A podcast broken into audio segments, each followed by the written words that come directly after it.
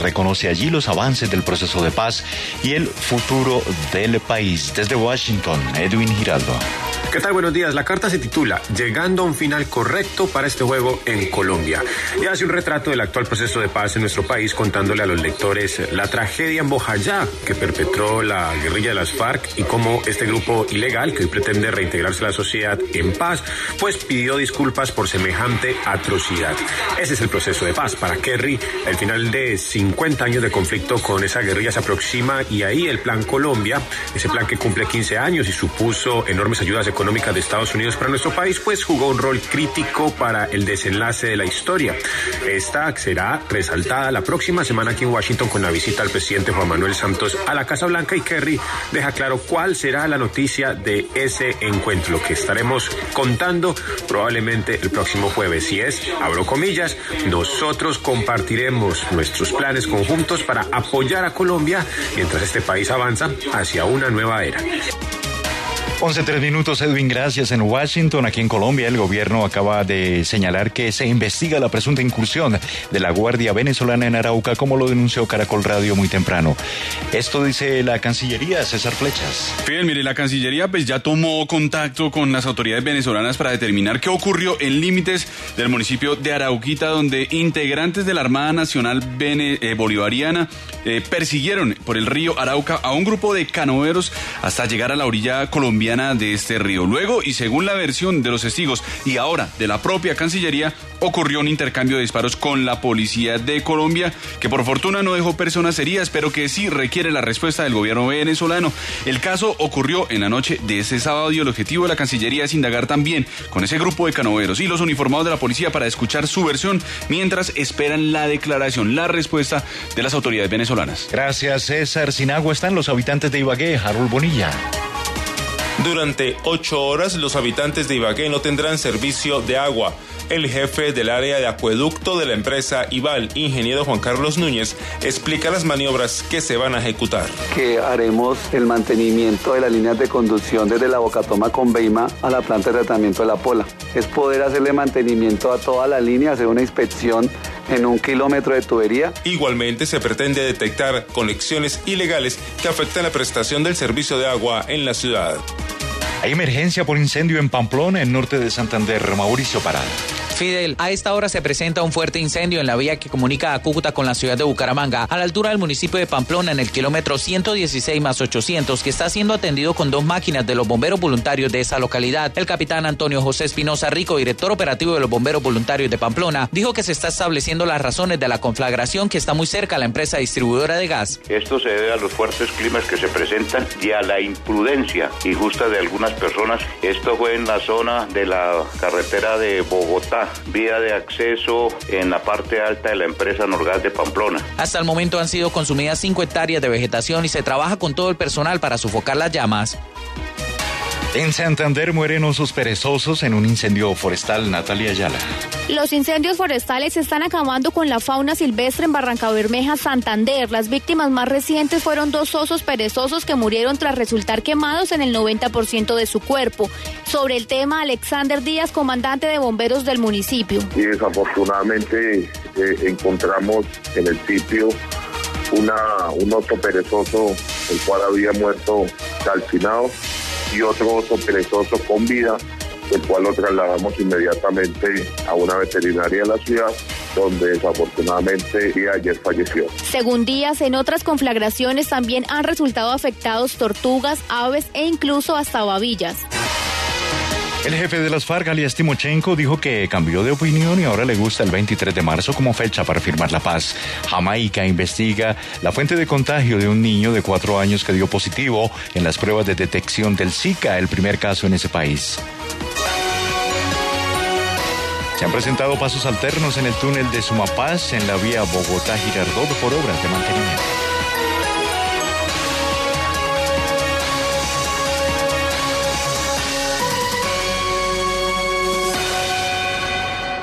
Siempre eficiente, siempre deprisa, presentó Última Hora Caracol.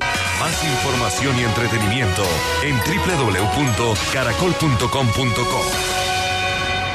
Sí, son como cinco cajas. Bueno, 40.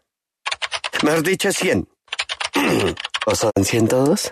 Pregunte por Deprisa Mercancías. Si necesita enviar desde su negocio o empresa un alto volumen de paquetes de entre 5 y 100 kilogramos. Creemos en un mundo más eficiente. Siempre eficiente. Siempre deprisa.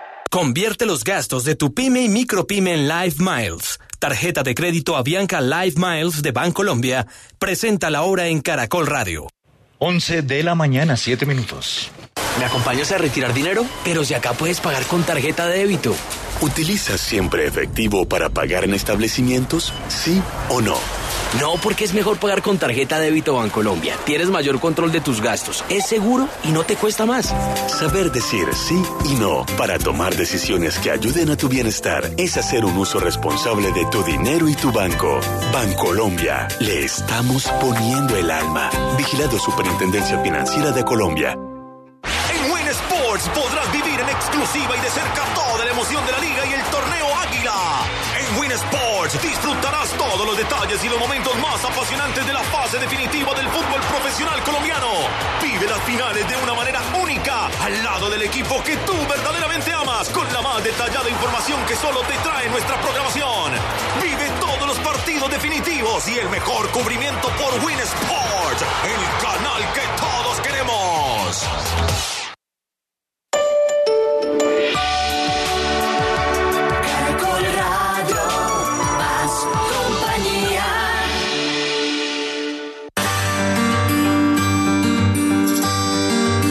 Del mundo. Diana Uribe.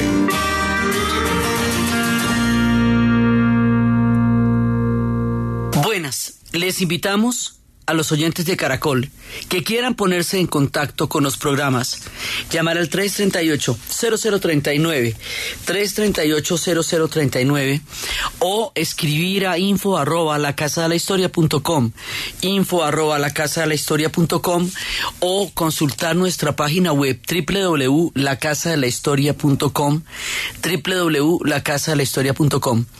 Hoy vamos a ver la guerra del Pacífico en la historia del Perú, una herida aún abierta.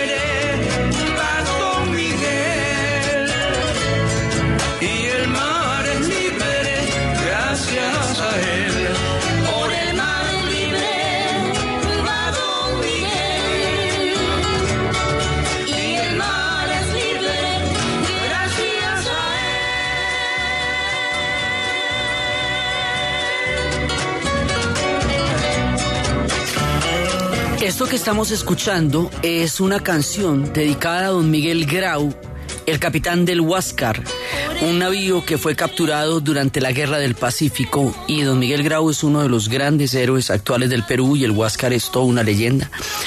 es que resulta que la guerra del Pacífico va a generar un imaginario sumamente poderoso en el pueblo peruano. Es una, es una situación extrema a la que ellos se vieron envueltos, se vieron envueltos porque ellos no fueron los que la propiciaron, pero sí los arrastró la guerra. Ellos que durante la independencia no tuvieron un imaginario tan impactante, tan poderoso acerca del proceso de liberación, sí lo van a tener con respecto a la guerra del Pacífico. Es más, cuando uno va a los museos de la historia del Perú, de la historia del Perú contemporáneo, todo está alrededor de la guerra del Pacífico y la referencia al proceso de independencia es bastante lateral con relación a lo que significa la guerra del Pacífico. La guerra del Pacífico para ellos es, es un tema sumamente delicado, es un tema que todavía roza muchísimo con Chile y con Bolivia, pues porque como lo vimos en su momento cuando estudiábamos en la historia de Chile, ahí es donde Bolivia va a perder la salida al mar y donde Perú va a perder un montón de territorio y donde Chile se va a volver un país mucho más grande de lo que era en el principio, antes de la guerra.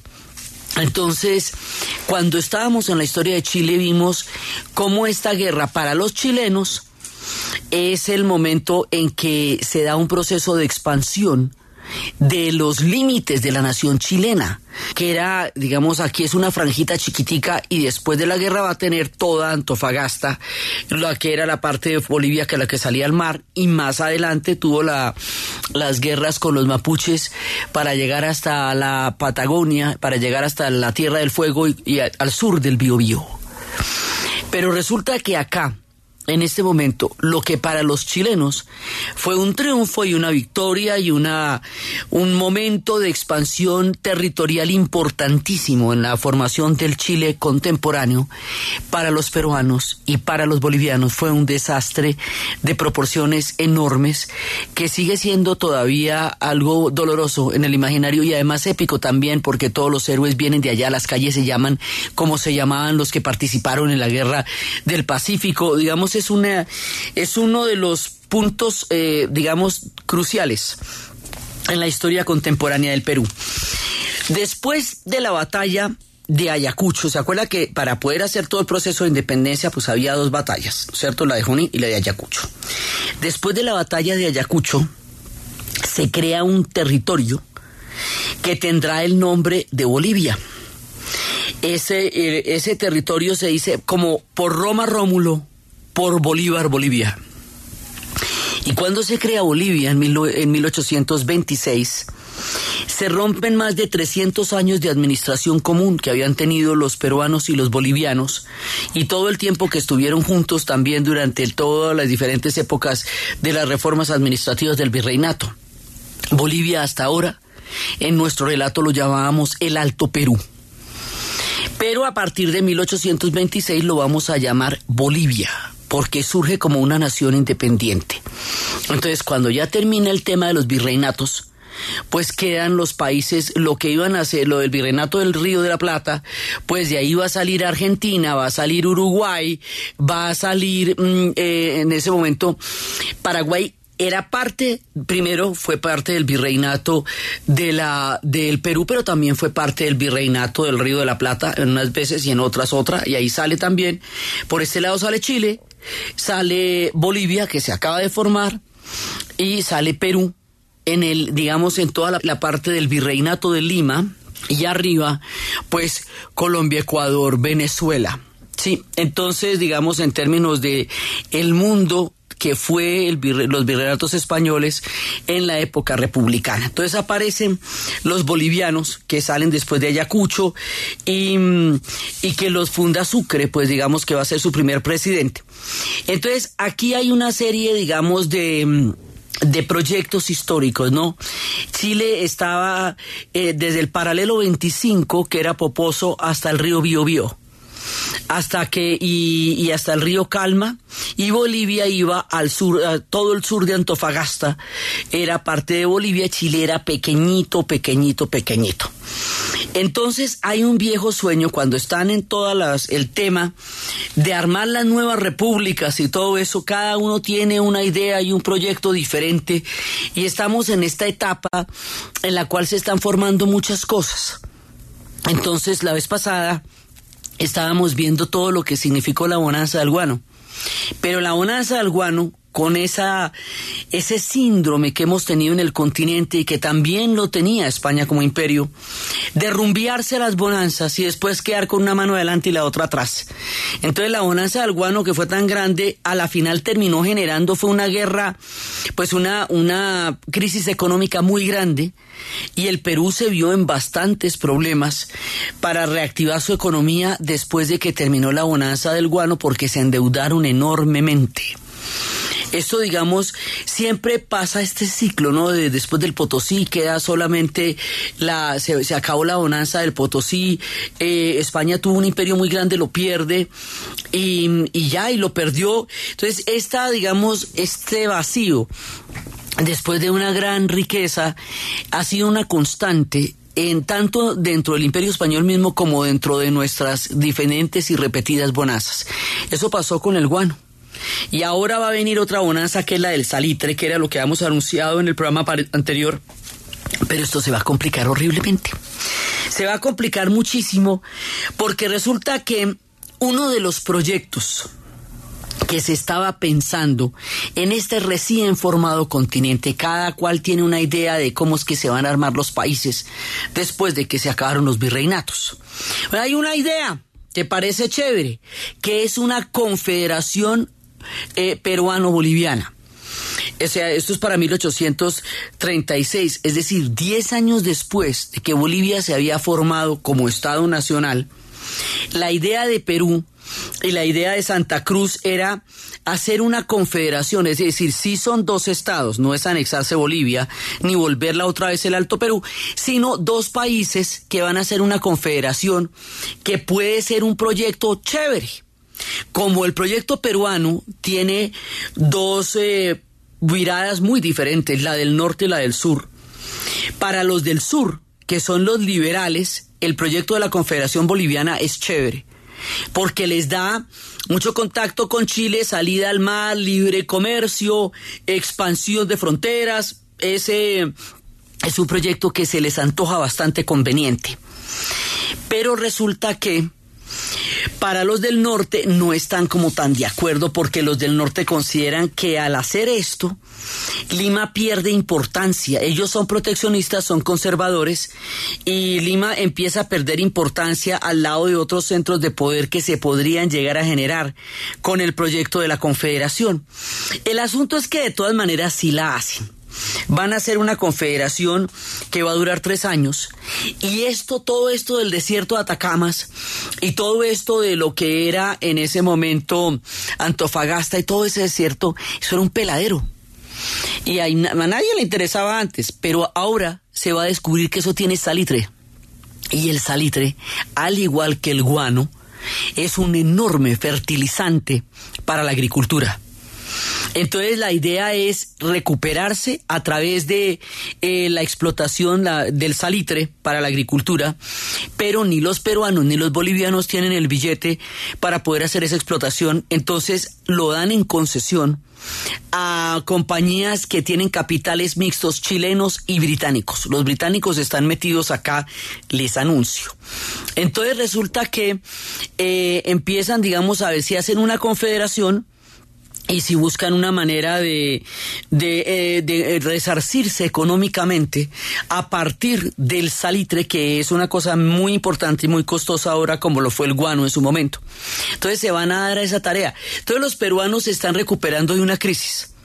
Quiere decir que redujeron el ejército notablemente, de 12.000 hombres a 4.500. No estaban pensando en una guerra, la guerra no estaba en su camino de ninguna manera. Lo que ellos querían era recuperar la crisis a lo bien. Sí, y tratar de sacar el mejor partido posible de toda la el salitre que tienen ahí y que va a ser eh, una esperanza para una nueva época para el Perú.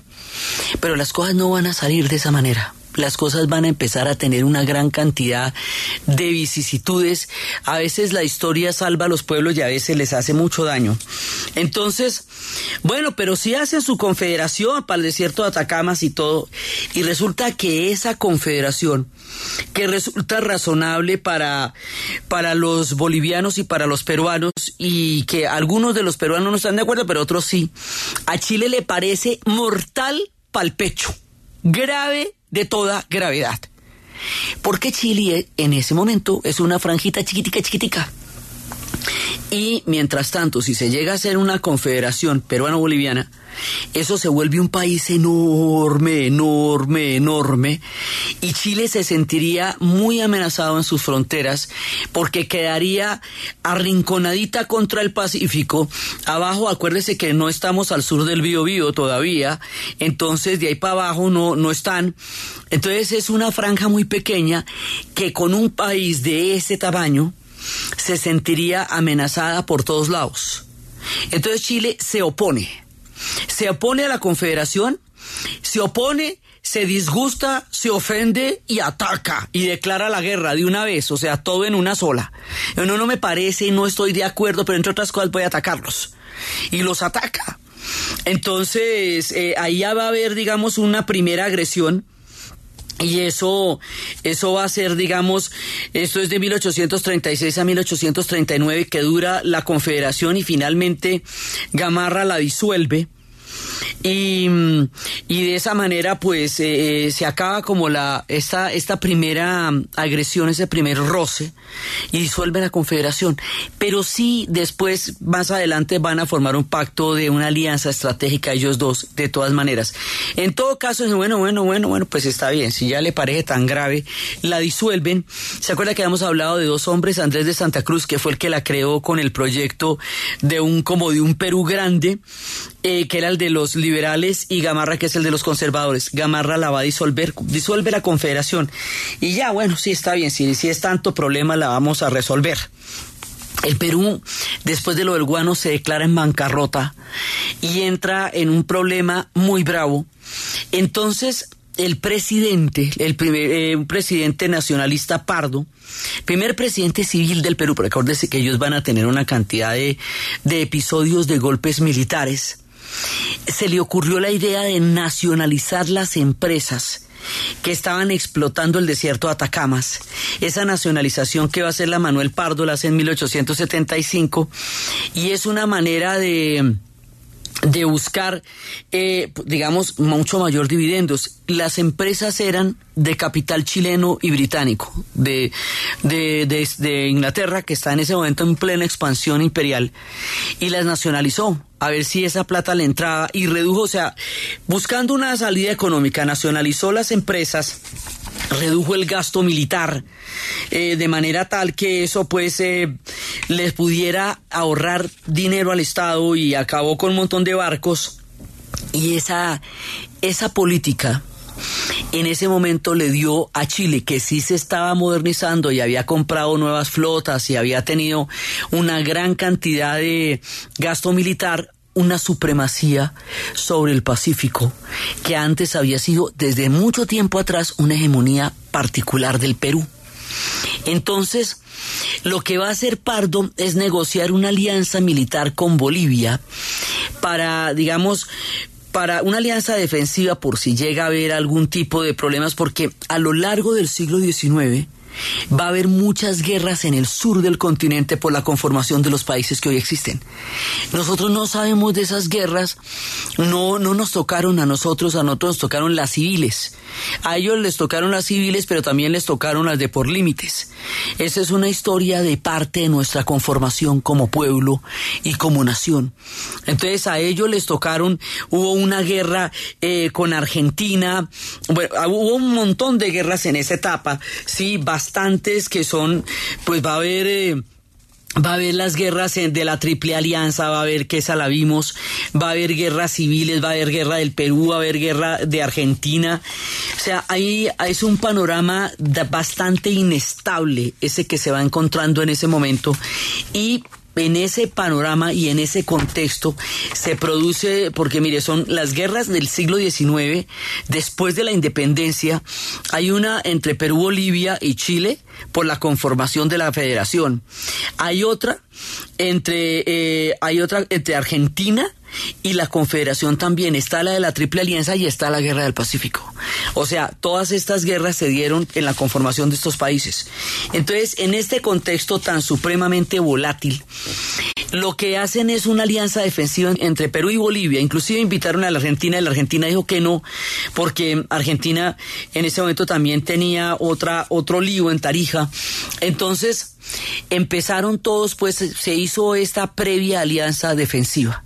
Y esta previa alianza defensiva está ahí, digamos, como una posibilidad. Es una manera de, de, de todas maneras, prever cualquier cosa que pudiera pasar. Pero aquí se van dando una gran cantidad de elementos y de acontecimientos que se van a desencadenar con finales inesperados e imprevisibles para los pueblos que originalmente estaban sanos antes de que se armara semejante tropel que se va a armar acá.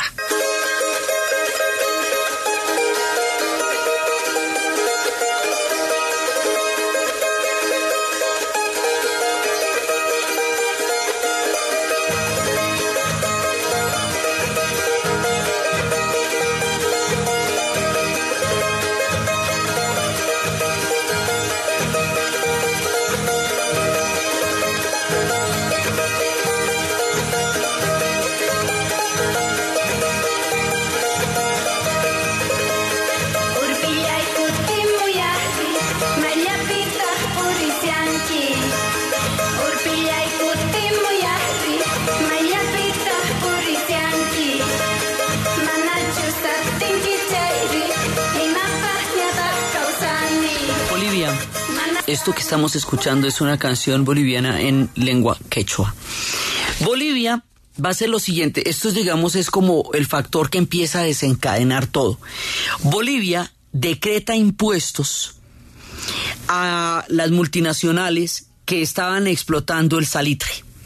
Decreta un impuesto a los quintales. El impuesto no es muy grande, pero es que resulta que Bolivia había firmado un tratado, esto es en 1878, en 1874, Bolivia había suscrito un tratado por medio del cual no le iba a grabar impuestos a las empresas que estaban explotando los nitritos, que son las que les digo que son empresas de capital mixto entre, entre mm, británicos y chilenos. Y les va a clavar un impuesto cuando había suscrito un acuerdo para no clavarlo. Entonces, por un lado hay una nacionalización, que eso quedó, no quedó como tan, tan bien parado, y porque por el lado de Perú, y por el otro lado, por el lado de Bolivia, va a haber una, un impuesto nuevo. Ese impuesto no lo van a reconocer los de la compañía que están explotando estos nitratos y eso va a ser la chispa que genere la guerra y eso va a suceder después de la pausa comercial.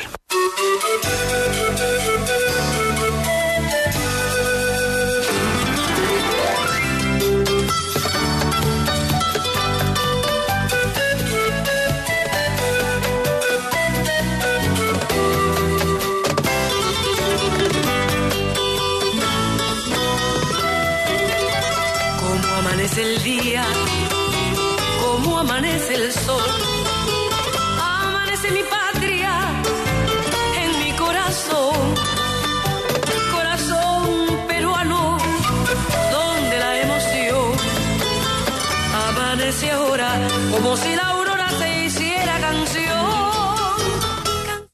En Win Sports podrás vivir en exclusiva y de cerca toda la emoción de la liga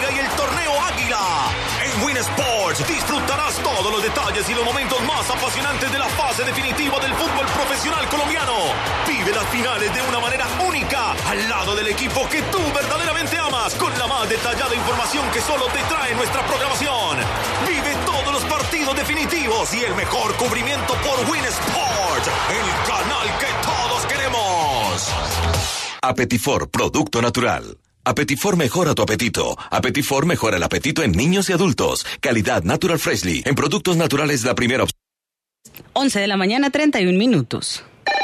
Punto naturista. Gracias. Tiene Digestar Jalea con acción laxante, suave, blanda y placentera de Laboratorios Natural Freshly. Sí, señora. Tenemos la línea Natural Freshly. Digestar cápsulas forte y digestar fibra para otras afecciones Apetifor, Venas Full, Gasof y Finacid. Y Freshly Pause cápsulas y Fibofor fibra con probióticos. Naturalmente, Natural Freshly. Tratamientos científicos con productos naturales. En productos naturales, la primera opción. Con el sello del Instituto Farmacológico Botánico. Caracol Radio presenta Nuestro Deporte. Oficialmente, el Departamento de Antioquia y la Alcaldía de Medellín solicitan al gobierno central la sede de los Juegos Atléticos Nacionales. Se ha iniciado la campaña Antioquia piensa en grande y así lo ratifica Hernán Darío Elejalde, gerente de Indeportes Antioquia. Nosotros queremos ser sede de los Juegos Nacionales del año 2019, Antioquia. Creo que Antioquia los merece. Vamos a hacer una propuesta muy tentadora. Acá se tienen todos los escenarios deportivos en Medellín, en el Valle de Aburrá, en el Oriente cercano, en el mismo. Ya tenemos los escenarios. Yo creo que la inversión en escenarios sería mínima. Hace 88 años no los hacemos. Yo creo que eh, Antioquia se merece hacer esos juegos. Se los merece por muchas cosas, por muchas razones, entre ellas las que acabo de mencionar. El gobernador de Antioquia, Luis Pérez, y el alcalde de Medellín, Federico Gutiérrez, ya han tenido comunicación directa con la presidencia de la República para que sea aceptada esta petición del pueblo antioqueño.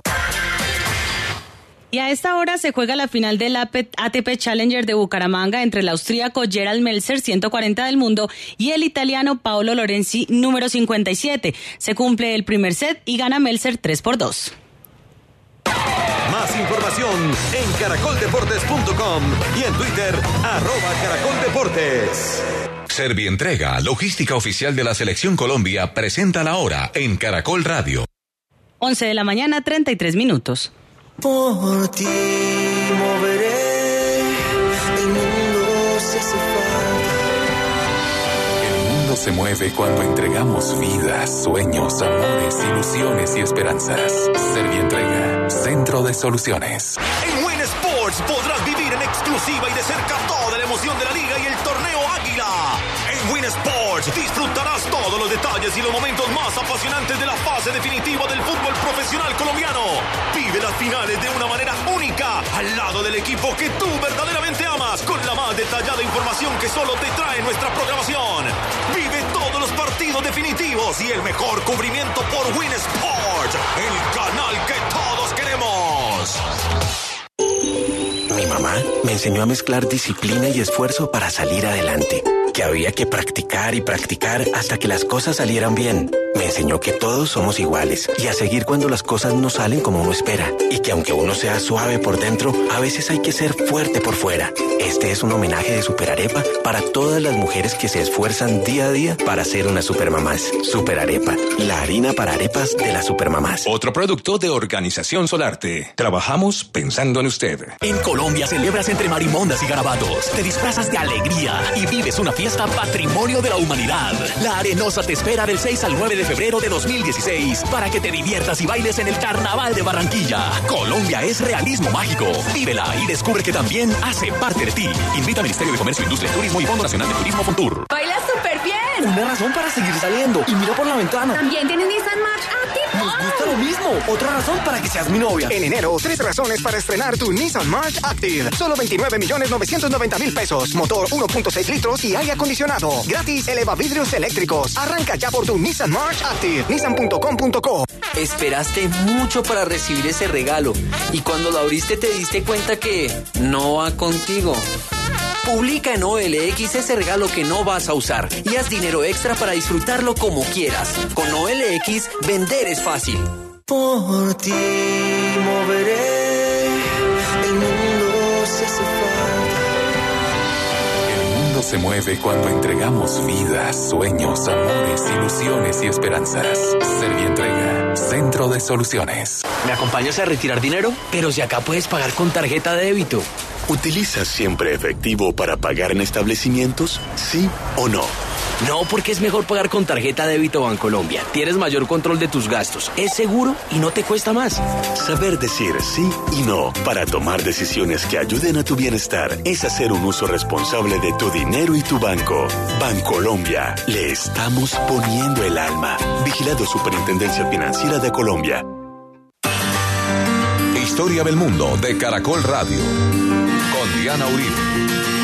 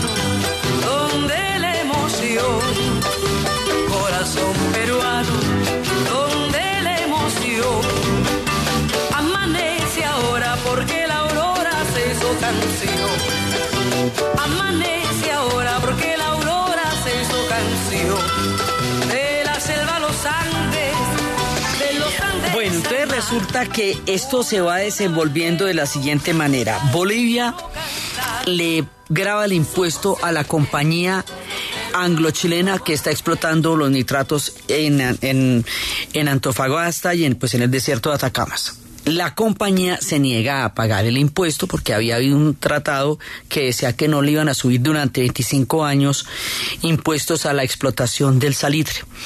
Entonces Bolivia, como la compañía se niega a pagar el impuesto, Bolivia embarga el producto, entonces dice no lo pueden sacar y arresta al administrador de la compañía. Entonces Chile envía naves de guerra y ocupa Antofagasta. Un, dos, tres por mí. Tran, de una. Entonces, bueno, eso se va poniendo mosquísimo. Entonces, un mes más tarde, Bolivia le declara la guerra a Chile. Y cuando le declara la guerra a Chile, invoca el tratado que tiene con el Perú, la alianza esta militar que dijimos hace un ratico que habían hecho, que por si las moscas dijo, bueno, usted tiene una alianza conmigo. Y Perú, uy, Perú si no se quería meter en esa guerra. Aquí es como Perú va a aparecer sin comerlo ni beberlo en un tema que no era directamente con ellos, para el cual no estaban preparados. Perú no tenía ni naves de guerra en ese momento nuevas, ni, ni- al contrario, estaba reduciendo presupuesto militar y todo porque pues estaba era tratando de refinanciarse económicamente, no de meterse en una guerra. Eso no era con ellos. Pero Bolivia los llama. Y como tienen una alianza ahí, entonces, uy, Perú como el chapulín, sí me meto. Me dice, no, pero haga, pero ya. Entonces, bueno, está bien. Intenta negociar con Chile. Venga, negociemos, no nos vayamos a la guerra como para qué. Entonces, esa negociación no logra parar la guerra. Esa negociación eh, dice, no, pues entonces renuncia al tratado que tiene de alianza militar con Bolivia y todo bien. Entonces los peruanos dicen, bueno, no tampoco porque eso eso tampoco tampoco es tan buena idea. De todas maneras, uno no sabe qué futuras alianzas se puedan dar ahí, qué tal que de golpe más bien se aliaran con Bolivia contra nosotros. No, no al costo de acabar con la con la alianza con Bolivia no. Tal vez no. Entonces, entonces bueno, pues significa que, que pues no logran llegar a una negociación. Entonces, esto ya se va para la guerra porque la guerra ya está armada. Pero no parecía una guerra tan desigual, porque si bien Chile estaba muy bien armado, Chile era en ese momento un país muy pequeño. Y si bien Bolivia y Perú no tenían un armamento medianamente considerable ni capaces de tener el contrapeso, ellos eran muy grandes los dos juntos. Pues esos sí eran un territorio inmenso, pero los chilenos tenían el apoyo de los británicos. Y eso sí hacía una diferencia muy grande. Entonces, con el respaldo de los británicos, los chilenos con un ejército totalmente tecnificado, desarrollado, van a dar una guerra naval enorme. Y en esa guerra naval le capturan y le hunden el Huáscar, dos grandes barcos, uno de ellos es el Huáscar. Y ahí estaba Don Miguel, la canción con la que Don Miguel Grau, la canción con la que estamos empezando el programa es la de Don Miguel Grau, héroe del Huáscar. Entonces, hoy por hoy el Huáscar lo tienen en Chile y es un museo, cosa que tampoco contribuye a que las cosas se, se, se un poco entre estos dos pueblos donde eso siempre quedó como una, una herida abierta. Entonces, esto hace que vaya a haber un control de Chile sobre el Pacífico y hace que Perú pierda la hegemonía sobre el Pacífico. Entonces, resulta que los chilenos desembarcan una vez, o sea, por el lado del Pacífico, ya la, después de lo del Huáscar, ya por el lado del Pacífico han perdido la guerra. Ahora viene la parte por tierra. Y en la parte de tierra es que Chile desemboca y, y se va hasta Lima, pues, o sea, desemboca y bien sea Bolivia y la ocupó desde que ocupó Antofagasta eventualmente es cuando le va a quitar a Bolivia toda la salida al mar. Bolivia va a perder la salida al mar porque lo habíamos visto cuando estábamos en la historia de Chile. Antofagasta formaba parte de Bolivia y después de esto Antofagasta va a formar parte de Chile y Bolivia va a quedar sin salida al mar. Entonces, eso todavía, imagínense el lío, todavía los bolivianos lo tienen. O sea, esto no se ha resuelto, si me entiende? Esto terminó hace un siglo, pero no se ha resuelto. Entonces, se meten allá, ya Bolivia pues estaba, estaba totalmente pues invadida, aparecen sus grandes héroes, los grandes héroes peruanos como Miguel Grau, Francisco Bolaño, las, carda- las calles tienen, de Lima tienen la, eh, los, los nombres de ellos.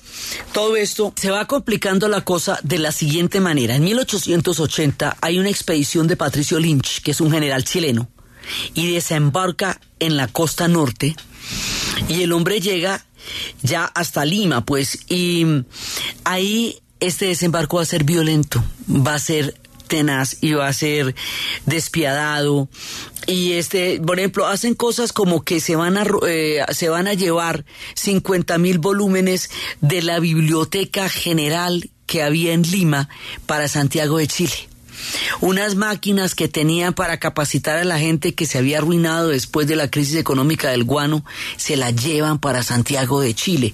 O sea, van a hacer actos muy agresivos, eh, no solamente simbólicos, sino físicos. Hay una carnicería grande entre la población.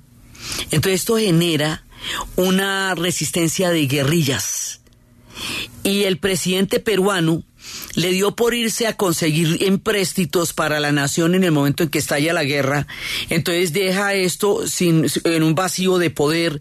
Entonces hay, hay un golpe de Estado de parte de Nicolás Piolada y en ese golpe de Estado eh, hay un momento en que Perú está sufriendo un bloqueo económico y las fuerzas chilenas van entrando y se produce un vacío de poder. O sea, aquí fallan dos cosas. Falla militarmente la situación. Bolivia cae de entrada con la ocupación de Antofagasta, pero lo que es más grave para el Perú es que se produce un vacío de poder muy grande.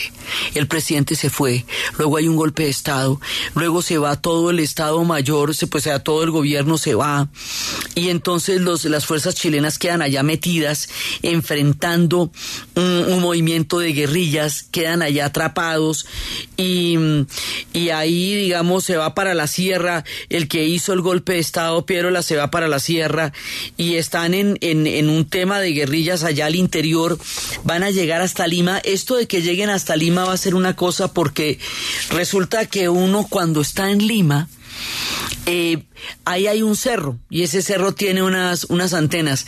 Cada vez que uno pasa por el cerro, pero cada vez, las seis o siete veces que uno pasa en el día, los limeños le dicen a uno, mire, de ahí sacamos a los chilenos, hasta ahí llegaron los chilenos. O sea, esto todos los días ahora, digamos, habitualmente. Quiere decir que esta memoria está totalmente viva entre los peruanos y los chilenos, como está viva en el Uruguay la guerra de la Triple Alianza. Eso de que en las ferias del libro el 90% de los libros sean sobre la Triple Alianza en Asunción quiere decir que la guerra la tienen totalmente presente. Lo mismo pasa con la guerra del Pacífico para los peruanos. Digamos, la guerra del Pacífico para los peruanos tiene una memoria como la Triple Alianza para el Paraguay. Entonces, eh, no, digamos, y peor para Bolivia, pues porque ahí sí la perdió toda. Entonces hay un momento en que los chilenos están ahí y han invadido, pero no hay sujeto, no hay un interlocutor, no hay un gobierno, hay un vacío de poder. Entonces nombran a un presidente, Cáceres, para ver si pueden negociar con él y él lo que va a tratar es buscar apoyo de los Estados Unidos a ver si logra salir de ahí. O sea, Cáceres no va a ser el títere que quieren que sea. Entonces, eh, entonces él trata de buscar ayuda a los Estados Unidos, pero los Estados Unidos no se va a meter en esa guerra que no es con ellos, eso está muy abajo. Entonces ahí tampoco logran eh, encontrar un punto en el cual se pueda firmar una paz. Y entonces eh, va a haber una cantidad, digamos, de, de vacíos de poder. Y hay personajes que aparecen, hay uno que le dicen el brujo de los Andes, que crea los focos de resistencia. Y Chile se queda metido en esta guerra sin poderse salir de allá, queda atrapado y no tiene cómo salirse ni cómo firmar un acuerdo de paz ni cómo nada, porque no hay quien, o sea, lo que se forjan es un montón de resistencias. Estas resistencias, estas guerrillas, esta población civil tratando de repeler la invasión chilena, en forma de guerrillas y de resistencia armada del pueblo, sí va a crear el imaginario de heroísmo y de resistencia que no existe en la memoria colectiva con respecto a la independencia. Por eso les digo, cuando uno va a los museos de la historia del Perú, lo que está realmente eh, retratado y mostrado de muchas maneras es esta guerra contra el Pacífico, mucho más que la campaña de independencia. En eso su perspectiva histórica es distinta a la del resto del continente, donde las batallas de las independencias tienen mucho más importancia que las guerras que tuvieron estos pueblos entre sí en términos de los museos, digamos, eh, con respecto a las independencias. Por supuesto, salvo el caso del Paraguay, donde la independencia se dio sin disparar un solo tiro y en cambio la Triple Alianza sí lo despedazó. Entonces, acá pasa que este imaginario de la gente resistiendo en Miraflores y todo eso va a ser sumamente querido, sumamente respetado, sumamente amado por la memoria de los peruanos actuales. Y mm, en un momento dado, como les digo, esto no hay con quién, porque hay un vacío de poder. Entonces empezamos con que el presidente se fue a buscar billete y mientras se fue, entonces le hicieron un golpe acá y luego le hicieron otro golpe, luego se fueron para la sierra y luego se reunió, todos se esparcieron en guerrillas. Entonces, esto empantana la guerra muchísimo más. Y finalmente los chilenos terminan reconociendo a Miguel Iglesias, como, que era uno de los líderes de los movimientos guerrilleros de resistencia que se armaron durante este tiempo. Con, con él es que hacen un tratado para salir de ahí, y eso se llama el Tratado de Ancón que lo hacen en 1883. Por fin, la todo esto dura de 1880 a 1883, pero se desbarataron en esas. Y finalmente firman el Tratado de Ancón y el Tratado de Ancón hace que Perú ceda la provincia de Tarapacá, y diez años después Tacna y Arica. Entonces, eh, pero fundamentalmente va a ser Tarapacá. Antofagasta ya fue tomada. Sí, y, y, al- después de esto, entonces cuando ya Ant- Antofagasta fue tomada y todo, pues es cuando viene el resultado en que Chile duplica su territorio, Perú pierde todo, todo, esa, todo ese pedazo de Tarapacá, Bolivia pierde Antofagasta y la salida al mar. Y luego se hace una asamblea constituyente en el Perú en 1884, después de la batalla de Miraflores. Lima, que había sido en los tiempos del guano, la perla del Pacífico. Era uno de sus momentos de gran esplendor. Los peruanos tienen esplendores y miserias en grados extremos. Cuando les va bien, les va divinamente y cuando les va mal, les va mal. O sea, mal es mal. Entonces, después de que la bonanza del guano fue una época de tanta, de tantísimo esplendor y Lima era, Lima es maravillosa, esa época era la mamacita pues de la bonanza.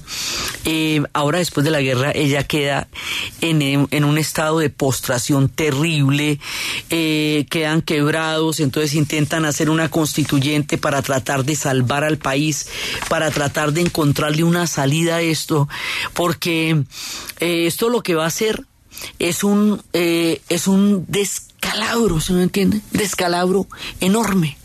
Porque ellos empezaron metiéndose en una guerra en donde no se querían meter. Con un armamento que no los tenía preparados para eso. La guerra no era con ellos, la guerra era con Bolivia. Y el tema era entre Bolivia y Chile. Pero Perú por la alianza estratégica termina metiéndose en una guerra con quien no tiene ninguna guerra en particular. Y como Bolivia la derrotan de entrada con la invasión Antofagasta, pues entonces queda librando la guerra el Perú. Y como se quiebra toda la estructura del poder institucional, porque el presidente se va y el otro que hace el golpe se va para la sierra, entonces se fragmenta el gobierno, se produce un vacío de poder.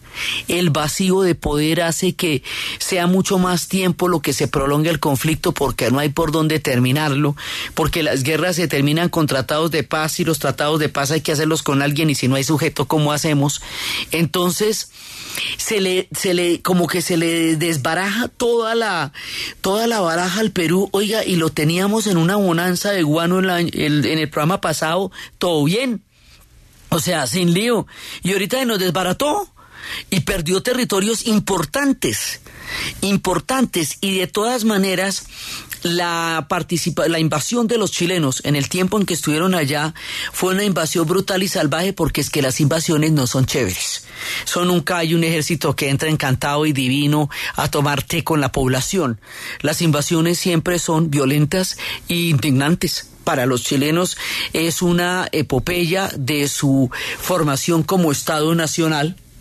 Para los peruanos es un episodio de humillación y de heroísmo y de invasión que lo recuerdan con un enorme rencor.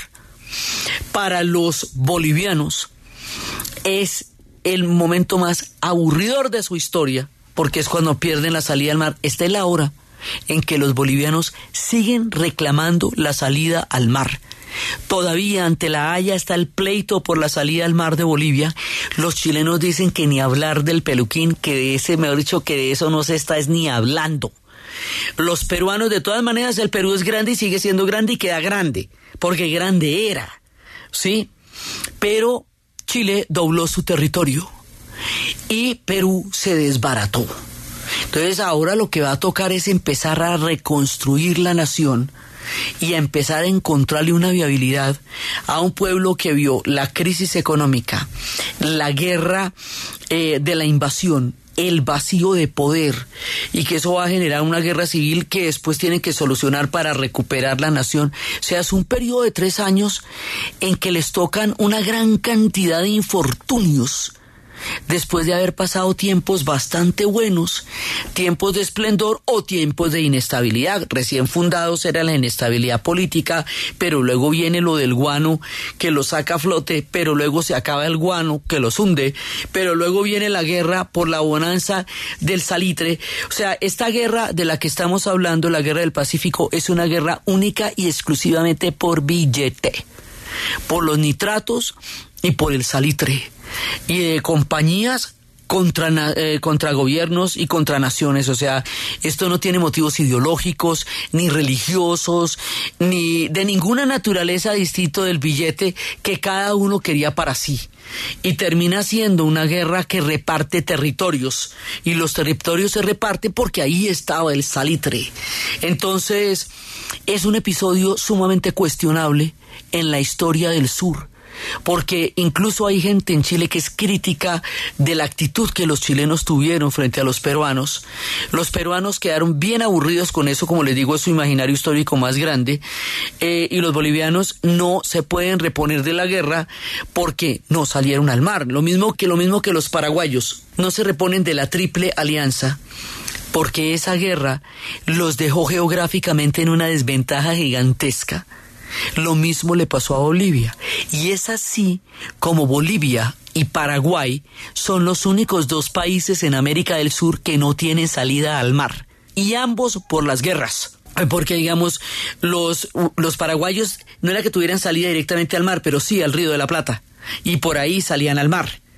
Mientras que los bolivianos sí tenían salida al mar por Antofagasta. Entonces, estos dos pueblos quedan encerrados en lo que se llama el Mediterráneo porque están rodeados de tierra, mediterraneidad, condición de una tierra totalmente eh, eh, rodeada. Sin, salida y los demás pueblos quedan con, con un poder grande en el Pacífico y una salida al mar. Perú pierde mucho, pero a la final su territorio queda. Bolivia pierde el mar, pierde el Pacífico.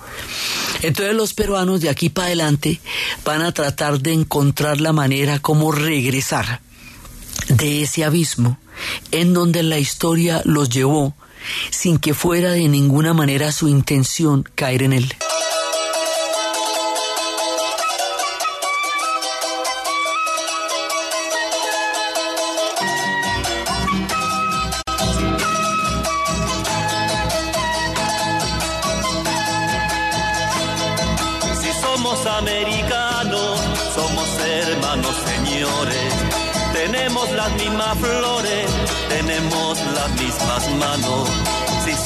Americanos, compartiremos el trigo, seremos buenos hermanos.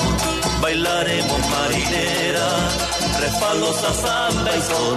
Somos americanos, seremos una canción. Si somos americanos, Pero intentará reconstruirse.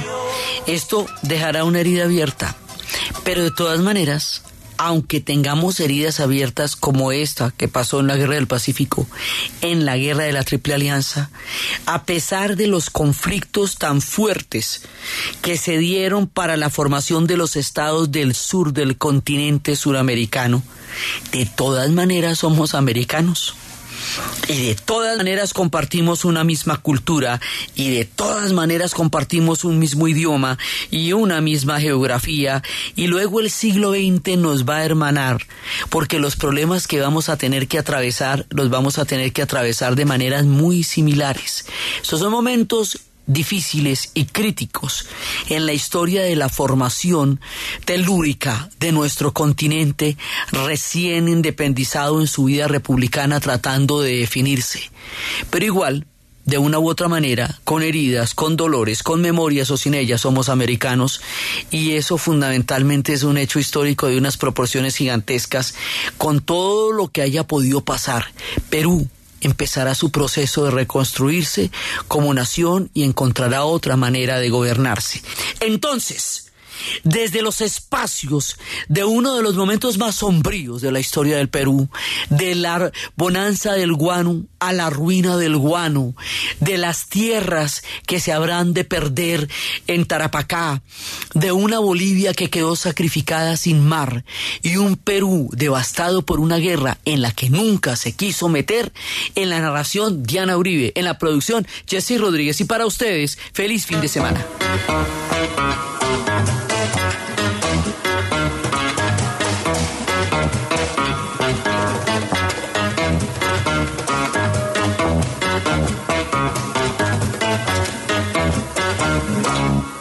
Cuando despiertan mis ojos y veo que sigo viviendo contigo Perú.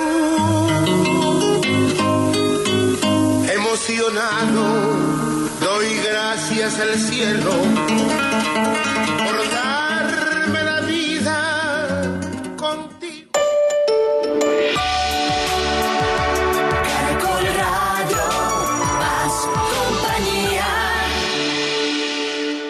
Renault Sandero. Sea el día que sea, la diversión te encuentra. Renault Sandero presenta la hora en Caracol Radio. 12 del mediodía en punto. Con el nuevo Renault Sandero, sea el día que sea, la diversión te encuentra. Nueva tecnología y diseño para que tu semana siempre sea diferente. Y si empezar el año de la mejor manera está en tus planes, llévate un Renault Sandero con tasas desde el 0% de interés, SOAT y seguro todo riesgo incluido por un año. Aplican condiciones y restricciones. Mayor información www.renault.com.co. Todo lo que pasa, pasa en Caracol Radio. En Caracol Radio, el noticiero del mediodía. Dirige Diana Calderón. Hola, ¿qué tal? ¿Cómo les va? Bienvenidos. Aquí están las noticias del fin de semana en mediodía en Caracol Radio. Son las 12 en punto del mediodía y les vamos a presentar los hechos del momento. Acaban el gobierno de informar que baja el precio de la gasolina en Colombia. Luis Enrique Hurtado. Pues eh, Fidel, buenas tardes. Sí, le comento que buenas noticias eh, para los colombianos. El gobierno nacional acaba de determinar una reducción en los precios tanto de la gasoli- gasolina como de la CPM para este mes de febrero. Esto, según el ministro Tomás González, debido a las bajas cotizaciones del crudo en los mercados internacionales. De acuerdo con el ministro, acaba de informar que para este segundo mes del año los combustibles tendrán las siguientes referencias. La gasolina tendrá una reducción del orden de 104 pesos y el ACPM de 109 pesos. Eso es lo que acaba de informar eh, Fidel, el ministro. El precio de referencia de la gasolina para la ciudad de Bogotá se va a ubicar en 7.718 pesos y el ACPM tendrá un valor a partir de la medianoche de 7.317. Asimismo, el ministro